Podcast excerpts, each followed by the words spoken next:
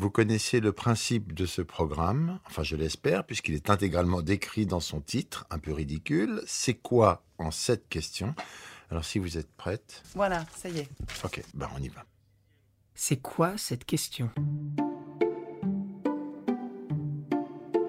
C'est quoi cette question? Les maisons d'édition.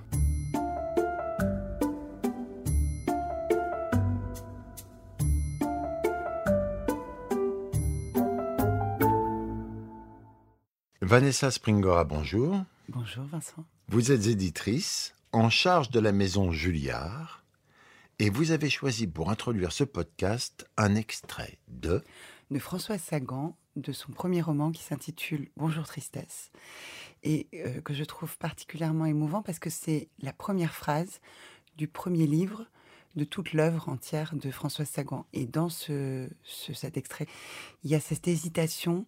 J'hésite à poser le nom, le beau nom grave de tristesse. Et je trouve qu'il y a tout le métier d'écrivain qui est là. C'est-à-dire l'hésitation à poser un nom sur une chose. Bonjour tristesse incipit. Sur ce sentiment inconnu dont l'ennui, la douceur m'obsèdent, j'hésite à apposer le nom, le beau nom grave de tristesse. C'est un sentiment si complet, si égoïste, que j'en ai presque honte, alors que la tristesse m'a toujours paru honorable.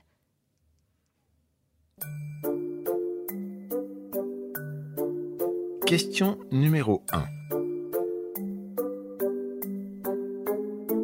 Vanessa Springora, c'est quoi une maison d'édition? Alors une maison d'édition, ce qui est important dans le terme maison d'édition, c'est le, le mot maison, mais il n'y a pas beaucoup d'é- d'équivalents. hein. Je pense qu'on on parle aussi de maison de couture, par exemple. Mais sinon, c'est peut-être les seules entreprises qu'on appelle maison. Et je pense que c'est parce que c'est d'abord un, refuge, un lieu d'accueil pour euh, ces gens un peu bizarres qu'on appelle des écrivains, qui ont décidé de vivre de leur plume en nous racontant des histoires et qui sont des êtres souvent très fragiles et qu'il faut savoir euh, accompagner, accueillir. euh. Donc la maison est très importante dans la maison d'édition. Et puis c'est surtout un lieu où il y a toute une chaîne de professionnels du, du livre qui se démènent pour créer des passerelles entre l'écrivain et le lecteur. Question numéro 2. C'est quoi un éditeur, ou en l'occurrence une éditrice, et comment on le devient? Alors un éditeur, je pense que c'est d'abord un grand lecteur. Point numéro un, c'est indispensable. On peut évidemment pas être euh, euh, animé euh, par la conviction qu'un texte doit exister si on n'aime pas lire au départ. Donc c'est d'abord un grand lecteur. Je vous remercie d'ailleurs pour la féminisation de- du nom de métier. Je tiens beaucoup à éditrice, donc je vais dire lectrice aussi. Une éditrice, c'est d'abord une lectrice. Parce qu'on dit aussi éditeur, point central E, c'est ça? Non, mais euh, pendant longtemps, c'était un peu comme avocat ou magistrat ou ministre. euh, c'était un terme qu'on féminisait pas parce que, euh, pour des raisons un peu évidemment masculinistes et phallocrates, on considérait que étant une profession supérieure, il fallait la laisser au, au masculin. Mais depuis quelque temps, on a ce grand privilège de pouvoir s'appeler éditrice. Euh, donc c'est d'abord euh, c'est d'abord euh, être un grand lecteur ou une grande lectrice, euh, être éditeur ou éditrice, mais c'est surtout avoir le goût, euh, la découverte, la passion de défricher, de, de traquer les pépites. C'est un métier d'orpailleur. Il faut euh, voilà pour chercher le mot dans le dictionnaire, euh, être un chercheur d'or. Euh, il faut aimer. Il faut aimer aussi avoir la patience de lire euh, beaucoup de choses qui sont assez mauvaises, assez médiocres, pour euh, au milieu de de, de, de tout ça trouver euh, un, un, livre qui va vous émerveiller, qui va vous parler, qui va faire sens et, et, et- et être persuadé que, que ce, ce goût-là que vous avez, d'autres personnes vont le partager avec vous. Donc voilà, il faut être un découvreur. Et comment ce goût vous est venu? Ça m'est venu avec le temps parce que euh, j'ai d'abord commencé par euh, aimer lire, aimer euh, être au service des, des auteurs, c'est-à-dire les accompagner dans le travail de, d'accomplissement de, leur texte, puisque il y a plusieurs sens d'ailleurs au mot éditeur. Il y a, les anglo-saxons font une vraie différence pour nous sous un seul terme qui est celui d'éditeur. On met euh, l'équivalent de deux termes dans les pays anglo-saxons. Il y a le editor et le publisher. Celui qui publie, c'est celui qui prend la décision éditoriale. Et puis il y a celui qui édite le texte, c'est-à-dire qui travaille avec l'auteur sur le texte, qui l'aide à finalement le rendre le plus accompli possible, puisqu'il y a toujours besoin du regard d'un professionnel euh, sur un texte pour, euh, pour, euh, pour aider à, faire qu'il soit mm, meilleur encore. Mais en regroupant deux termes anglais en un terme français, ça veut dire qu'on fait quand même les deux métiers ou il y en a un qui disparaît euh Alors moi j'ai commencé par faire l'un, c'est-à-dire d'abord accompagner les auteurs dans le travail sur le texte et puis euh, finalement depuis très récemment, depuis un an et demi, je suis directrice d'une maison d'édition et donc j'ai euh, ce grand privilège de pouvoir dessiner une ligne éditoriale, choisir les textes que je vais publier et prendre cette responsabilité et ce risque. Parce qu'un éditeur c'est aussi quelqu'un qui est un peu un joueur, un, parieur, quelqu'un qui qui qui parie sur un talent et, qui pense que ça vaut la peine de, s'engager au long cours avec un auteur, parce que une carrière, ça se construit euh, évidemment sur le long terme. Question 3. C'est quoi le rôle d'une éditrice, d'une orpailleuse donc, dans une maison d'édition? Alors, euh, là, je reviens à mon idée de chef d'orchestre. C'est-à-dire qu'ensuite, euh, c'est très important d'avoir effectivement... Pratique, le chef d'orchestre. On chefs d'orchestre. si on demande à un chef d'orchestre ce qu'il fait, il ne dit pas éditeur. mais alors, par contre, les éditeurs, chefs d'orchestre... Mais parce que c'est vrai, c'est qu'il y a un moment, en fait, quand on arrive euh, au moment où on dirige une maison d'édition, on est censé avoir connu un petit peu toutes les toutes les, étapes du métier, connaître un peu tous les rouages et savoir quel, service en fait on, met en, ensemble pour arriver euh, au résultat final qu'un livre arrive en librairie entre les mains d'un lecteur. Mais tout ça, c'est comme quand vous regardez le générique d'un film. Euh, vous voyez bien qu'il y a un réalisateur et un producteur en général, euh, mais derrière, vous avez des, des centaines de personnes qui ont fait tout un tas de métiers auxquels vous pensez absolument pas quand vous quand vous lisez un livre, mais il y a des correcteurs, il y a des fabricants, il y a des imprimeurs, il y a des photocompositeurs, euh, il, y a, il y a des attachés de presse, euh, il y a des commerciaux, des représentants des libraires. Enfin, il y a tout un tas de métiers dans une maison d'édition. Et, le, directeur d'une maison d'édition euh, est censé animer cette équipe et en fait mettre tout le monde un peu en rang derrière un livre avec la même motivation, c'est de le faire connaître, d'abord le, le faire exister et, et de le faire aimer. Question numéro 4. Une question détente. Voilà, on est cool, c'est la plage un petit peu. C'est quoi le meilleur conseil qu'on vous ait donné, mais que vous ne suivez pas, Vanessa?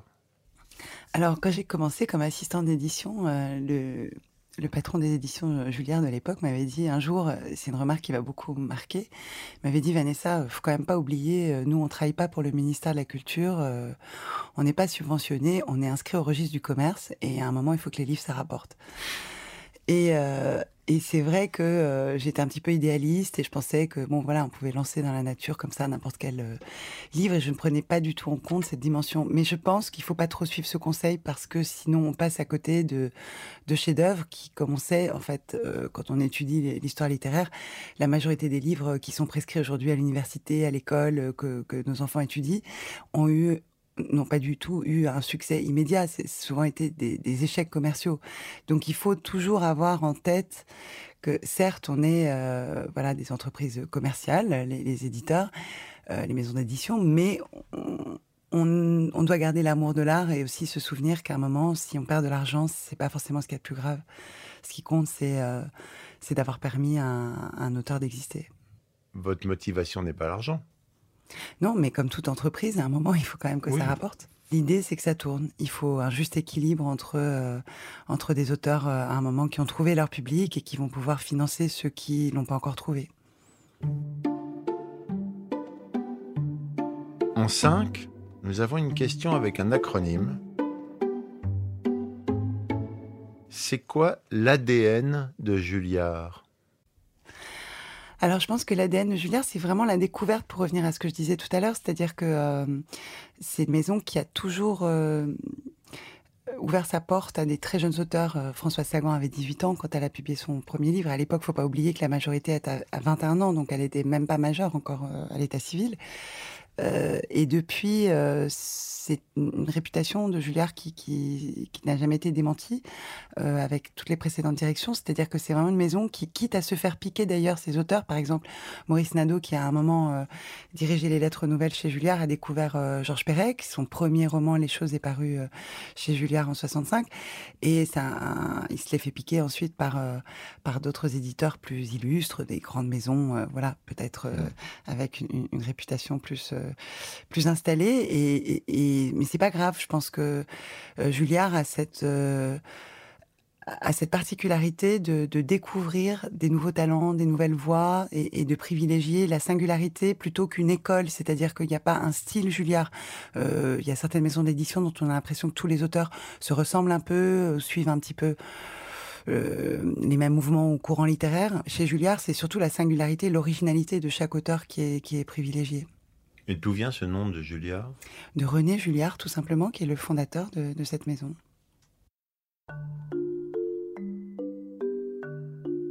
Nous passons à la question 6. La question 6 est curieuse de savoir c'est quoi le livre que vous êtes la plus fière d'avoir publié chez Julliard et quel est celui que vous aimeriez vraiment, mais alors vraiment, publier et toujours chez Julliard? Alors là, soit je sors mon joker, soit vous me fâchez avec 99% de tous mes auteurs. Et donc, je vais vous faire une réponse de Normande qui est euh, que en amour, on ne compte pas. Et les livres, c'est comme les enfants. On les aime tous à part égale. Mais alors, un livre que vous aimeriez vraiment publier, qui serait une sorte de Graal pour vous? Le prochain prix Goncourt. Très bien.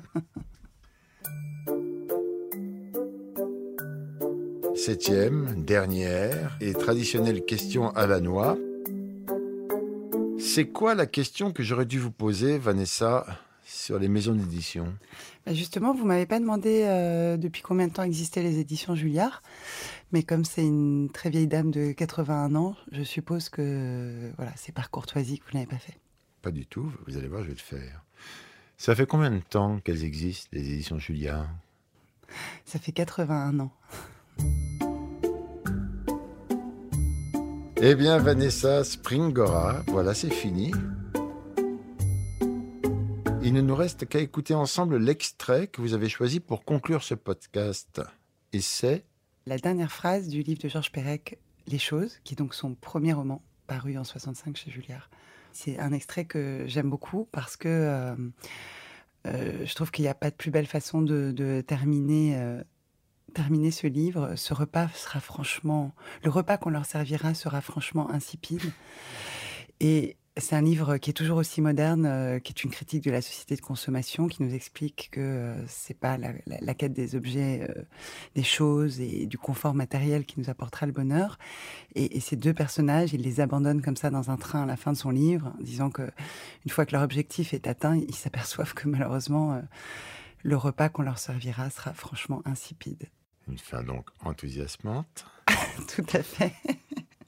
Mais la littérature, c'est comme ça, vous savez, c'est pas toujours les bisounours. Georges Perec, Les choses. Dernier paragraphe. Le voyage sera longtemps agréable. Vers midi, ils se dirigeront d'un pas nonchalant vers le wagon-restaurant. Ils s'installeront près d'une vitre, en tête à tête. Ils commanderont deux whisky. Ils se regarderont une dernière fois avec un sourire complice le linge glacé, les couverts massifs marqués aux armes des wagons-lits, les assiettes épaisses et cuissonnées sembleront le prélude d'un festin somptueux. Mais le repas qu'on leur servira sera franchement insipide.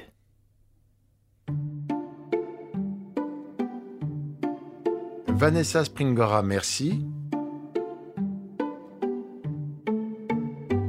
A pas de quoi, Vincent. Mais si, justement.